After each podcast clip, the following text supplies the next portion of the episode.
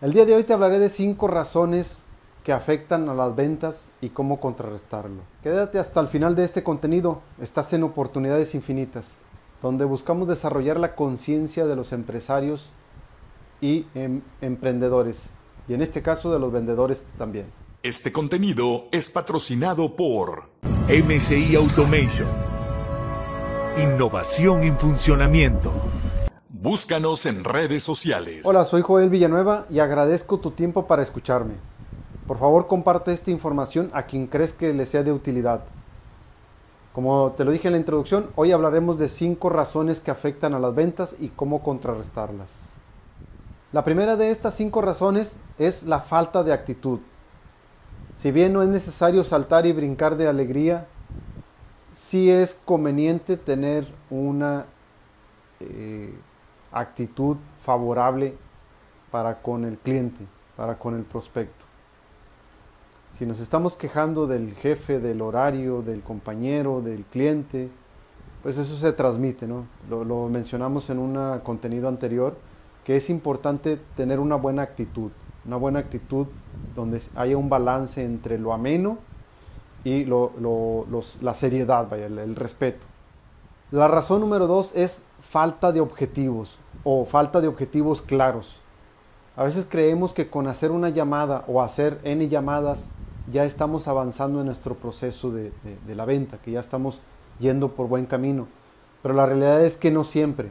O sea, si hacemos llamadas pudiera ser, pudiera cultivar, si hacemos llamadas efectivas pudiera cultivar al tema de la confianza con el cliente, dependiendo de la frecuencia de la llamada.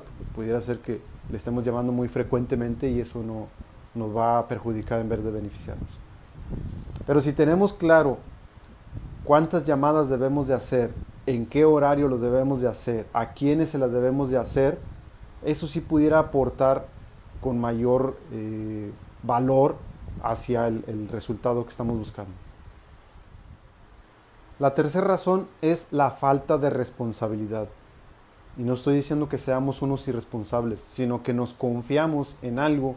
Por ejemplo, si eh, el cliente nos pide que le llamemos, o acordamos, perdón, que le llamemos a las 3 de la tarde y se nos olvida llamarle a las 3 de la tarde y le llamamos a las 4 de la tarde, pues eso, esa, esa irresponsabilidad, que, si bien no es con, la intención, se nota, se percibe por, parte del cliente o del prospecto. Entonces, muy importante ser responsables.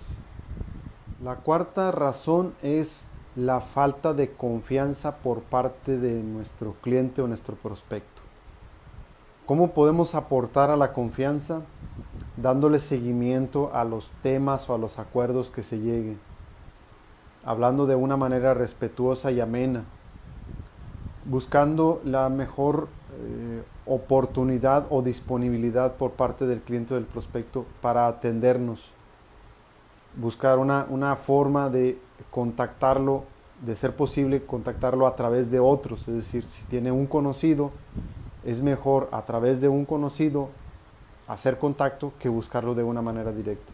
De forma tal que eso genere una, una, una confianza en un menor tiempo para lograr un mejor, mejor resultado en nuestros objetivos de ventas. Quinta razón, y desde mi punto de vista la más importante, es no tomar acción. Habemos algunos vendedores que en algún momento, en, alguna, eh, en algún momento de nuestra, de nuestra vida, de nuestra carrera, nos quedamos con la idea de que los pedidos van a llegar solos. Espero que estos momentos, en estos momentos no sea tu caso. Entonces no ser un levantapedidos.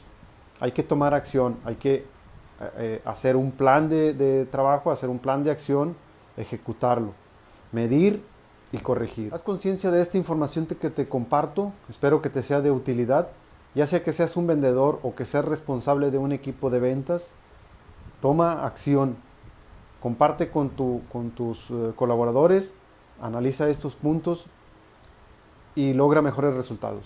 Recuerda, mi nombre es Joel Villanueva y te veo en un siguiente contenido. Muchas gracias por tu atención.